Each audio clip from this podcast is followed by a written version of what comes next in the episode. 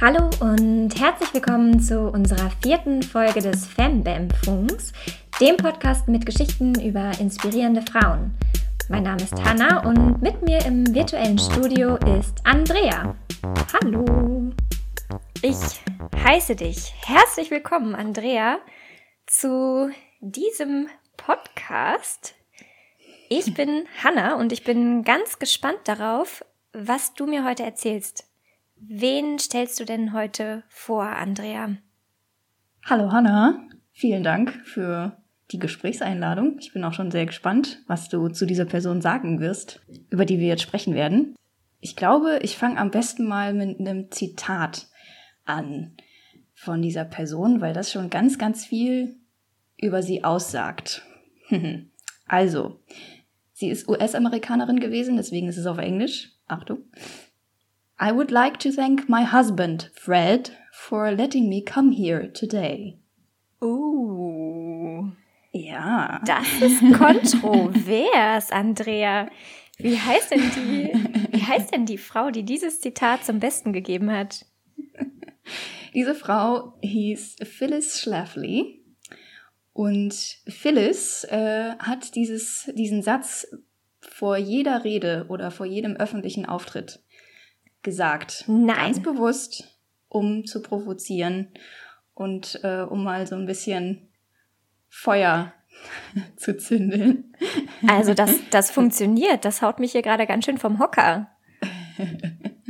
und es, das sagt halt super viel über ihre Einstellung aus. Also, und finde ich, bildet auch schon sehr gut quasi das Paradox ab, was sie, was sie verkörpert in sich. Denn, wie gesagt, sie hat es bei jeder öffentlichen Rede äh, vorangestellt und dann meistens auch noch so einen Satz hinterher gesagt, wie äh, ich sage diesen Satz, weil das meine Gegnerin so schön provoziert und sie sich daran so aufreiben. Und sie hat sehr viele öffentliche Auftritte gehabt und sie ist sehr viel gereist und war wahnsinnig viel unterwegs, aber ist halt ultra konservativ und sagt halt, ja, my, my husband, mein, mein Ehemann, der hat mir hier die Erlaubnis gegeben, hier zu sein. Ähm, das heißt, ja. sie ist äh, Politikerin gewesen. Genau, Phyllis Schlafly mhm. war Politikerin. Also äh, ich kann ja mal kurz sagen, sie ist 1924 geboren worden in Missouri und 2016 gestorben. Und sie war tatsächlich eine sehr einflussreiche, konservative Republikanerin und politische Aktivistin in den USA. Und bis vor ein paar Monaten oder so hatte ich auch noch nie was von ihr gehört tatsächlich. Ich hatte keine Ahnung, wer das ist.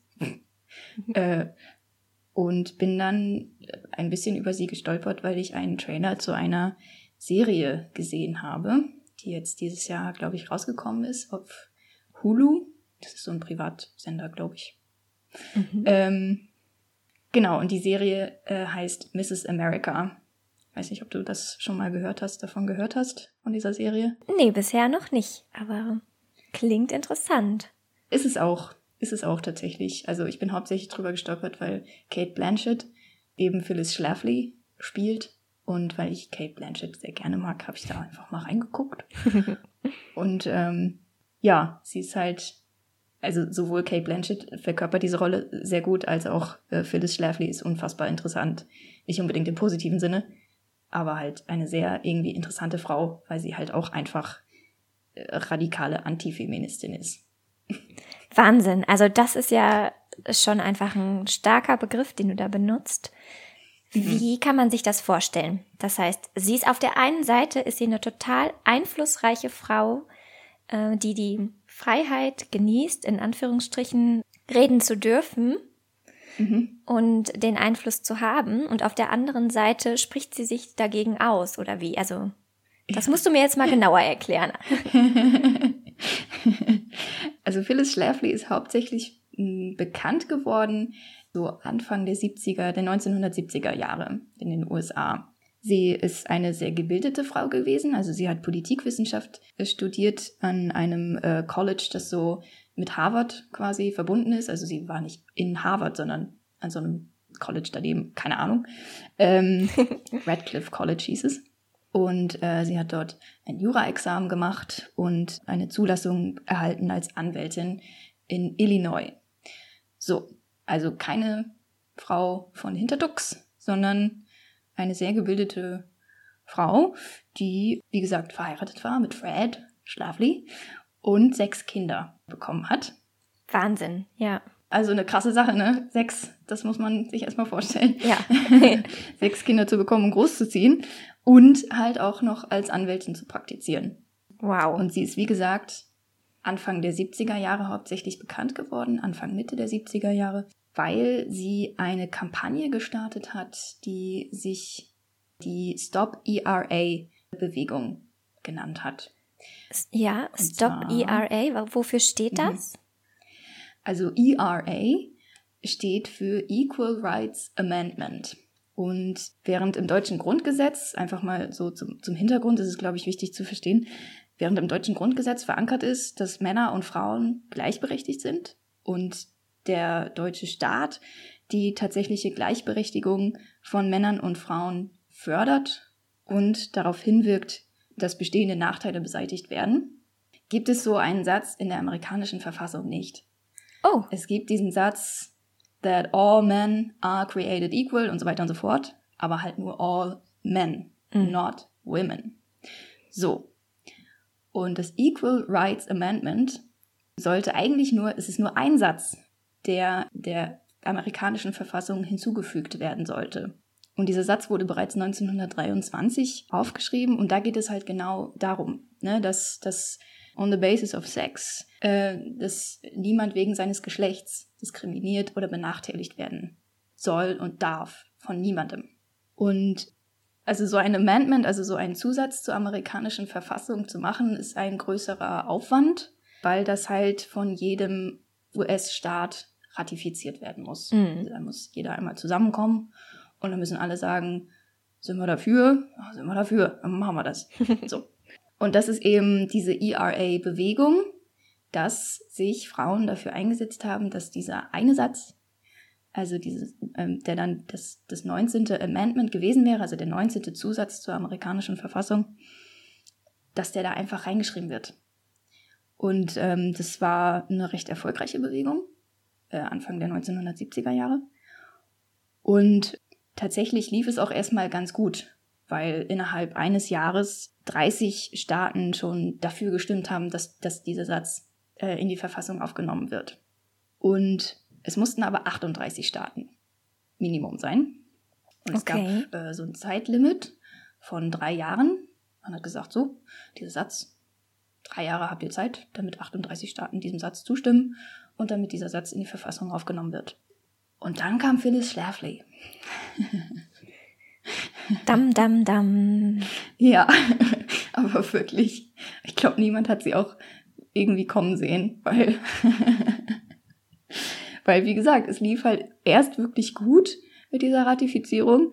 Allein Haubray hat schon 32 Minuten, nachdem der amerikanische Kongress äh, diesen Satz halt insgesamt befürwortet hat, hat schon Hawaii gesagt, ja, wir sind dabei. Die nächsten Staaten haben sich da ein bisschen mehr Zeit genommen, aber wie gesagt, am Anfang lief es gut. Genau, und dann kam Phyllis Schlafly mit ihrer Stop ERA-Bewegung oder Kampagne. Und Phyllis hat tatsächlich Frauen um sich geschart, die ebenso wie sie sehr konservativ, sehr katholisch eingestellt sind. Und ja, Phyllis äh, hat dann sehr medienwirksam eben Reden gehalten, hat sich dafür ausgesprochen, diesen, diesen 19. Zusatz nicht reinzunehmen, weil sie dadurch vor allen Dingen die Familie gefährdet sieht und die Frau in ihrer Rolle als Mutter. Wahnsinn. Also ich frage mich da gerade, was muss in einem Menschen vorgehen, um das hm. A, also einmal dagegen zu sein und mhm. B, aber auch aktiv dagegen zu wirken. Als Frau. Mhm als, als Mutter, Frau, ne? Mutter von mhm. sechs Kindern, die gleichzeitig aber auch im Berufsleben steht. Mhm. Wahnsinn. Also was ging, was ging da in ihr vor, Andrea? Ich, es ist so krass, ne? deswegen habe ich am Anfang auch gesagt, dass sie so ein Paradox äh, irgendwie verkörpert, weil ne, sie ist im ganzen Land unterwegs, also sie ist von Staat zu Staat gereist mit ihrer Bewegung, um vor Ort halt die PolitikerInnen zu beeinflussen und dort ihre Argumente vorzutragen, warum dieser 19. Zusatz nicht mit aufgenommen werden soll. Ne? Und also sie war wahnsinnig viel unterwegs, sie war selbstständig, krasse Lobbyistin und hat sich aber immer wieder darauf berufen, wie schön es doch ist, Mutter zu sein.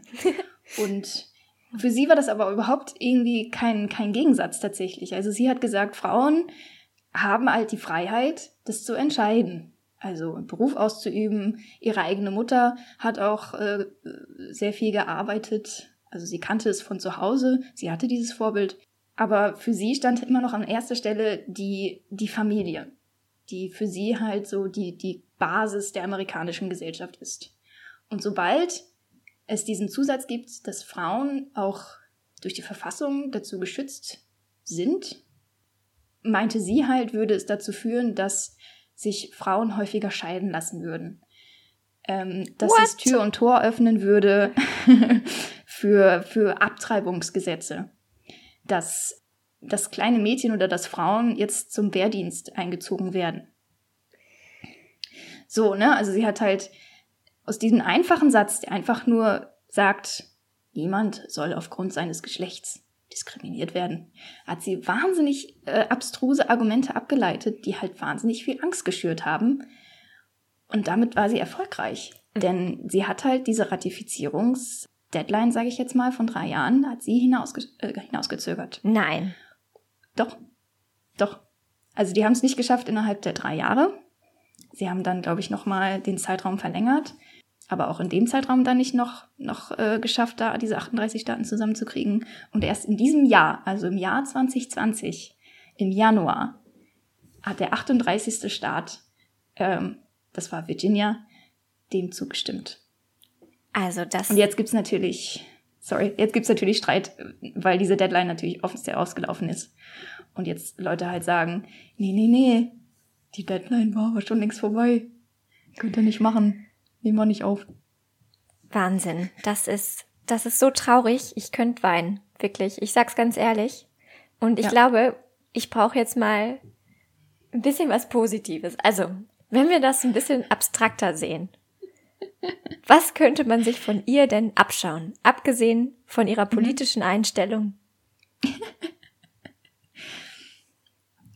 ähm, ich glaube, was man sich von ihr abschauen könnte, ist äh, die Fokussierung auf ein bestimmtes Thema und das Selbstbewusstsein. Also sie war, sie war in den 70er Jahren, war sie in, in jeder Talkshow gefühlt. Man kann sich auf YouTube super viele ähm, Sendungen mit ihr angucken und sie ist eigentlich, sie sieht so harmlos aus. Aber sie ist, sie ist badass. Im naja, negativen Sinne. Für Frauenrechte gesehen. ne, aber so, ne, dass man, selbst wenn man quasi so lieb und nett aussieht, dass man äh, aber nicht Leute unterschätzen darf. Ja. Denn wenn man eine starke Meinung hat, kann man sie auch vertreten. Und das konnte sie. Ja. Gut, dass auch viele Menschen die Gegenposition laut vertreten. Auf jeden Fall. Ja.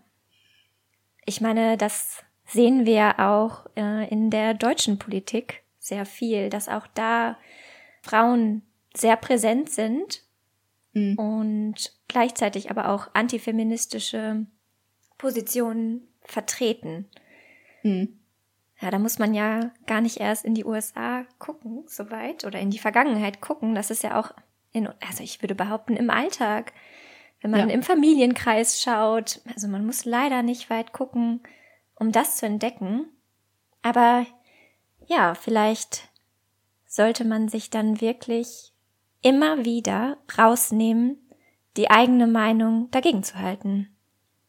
Absolut, stimme ich dir voll zu. Mhm. Genau. Was mich noch abschließend interessiert ist, mm, was so der Ursprung sein könnte von, ja, von solchen Ideen oder Gedanken, Meinungen. Also, das ist jetzt natürlich ein bisschen weit gefasst, aber wie, wie entsteht sowas? So der Gedanke, dass man als Frau Frauenrechten entgegenstehen könnte? Ja. Das meinst du damit? Ja. Hm. Naja, in ihrem, ich glaube, ihrer Ansicht nach steht sie Frauenrechten nicht entgegen. Denn, wie gesagt, das äh, ihrer Meinung nach erfüllendste ist ja für eine Frau, Mutter zu sein und in, in dieser Rolle eben auch geschützt zu sein vom Staat. Und ähm, dann aber auch die Freiheit zu haben, tatsächlich auch einen Beruf auszuüben, sich zu bilden und so weiter. Also ihrer Meinung nach haben Frauen alles, was sie brauchen. Mhm. Und da muss jetzt nicht noch mehr sein oder so. Und ja, ich glaube, es ist einfach so die Angst vor Veränderung, die da auch viel mit reinsteht, vor was Neuem, vor Strukturen, sich, die sich dann auch komplett ändern könnten, sodass das Gewohnte irgendwie aufbricht. Mhm. Und vielleicht auch dadurch, dass sie eben aus sehr gesettelten Verhältnissen kommt und mhm. äh, sich Dinge nicht so sehr also erkämpfen musste, behaupte ich jetzt einfach mal, ist sie auch interessiert daran, natürlich den Status quo aufrecht zu erhalten. Ja, wie du, wie du schon sagst. Also mit diesem Gedanken, wir leben jetzt gerade in der bestmöglichsten Welt, wie es ja mhm. viele ja, Menschen, die an Traditionen, auf Traditionen beharren, festhalten, für die ist natürlich jede anstehende Veränderung eine Art Bedrohung, weil da der Gedanke ja. auftaucht, oh, wenn wir jetzt schon in der bestmöglichsten Welt leben, bedeutet jede Veränderung etwas Negatives. Mhm. Ja, ich glaube, es ist genau das. Ja, vielleicht kann man mm, Menschen, die dieses Mindset vertreten, ja, vielleicht kann man denen vor Augen führen, wo unsere Welt noch hingehen könnte. Oder an welchen Stellen wir jetzt gerade nicht in der bestmöglichsten Welt leben. Ja, das finde ich sehr schön, das als Ansporn zu nehmen. Ja. Andrea, ich danke dir. Ähm, ich danke dir, Hanna. Hast du abschließend noch einen kleinen Fun Fact für uns? ähm, ja, irgendwie so über Phyllis Schlafly so Fun Facts rauszufinden, ist halt irgendwie immer traurig, glaube ich. Was ich aber rausgefunden habe, ist, dass sie im Jahr 1992 zur Mutter des Jahres in Illinois gekürt wurde. ähm, und dass sie tatsächlich Autorin beziehungsweise Mitschreiberin an insgesamt 27 Büchern war. Okay. Also sie war sehr, sehr fleißig sehr fleißig, die gute Phyllis. Aber halt jetzt nicht so nette Romane, sondern äh, so antifeministische Bücher natürlich. So mit Titeln wie ähm, Who Killed the American Family oder Who Will Rock the Cradle. ja, also so. Okay. Das sind so zwei Dinge. Fun, in Anführungsstrichen, Facts. About ja. Phyllis. Wahnsinn. Vielen Dank, dass du die Frau außerhalb unserer Bubble vorgestellt hast. Sehr gerne. Es war ein großer Spaß. Bis dahin. Bis dann. So, das war's dann auch schon wieder mit unserer heutigen Folge des Fembam-Funks. Und dann kam Phyllis. Wie immer freuen wir uns über Anmerkungen, Fragen und Kommentare per Mail an fembam at gmail.com. Bis zum nächsten Mal.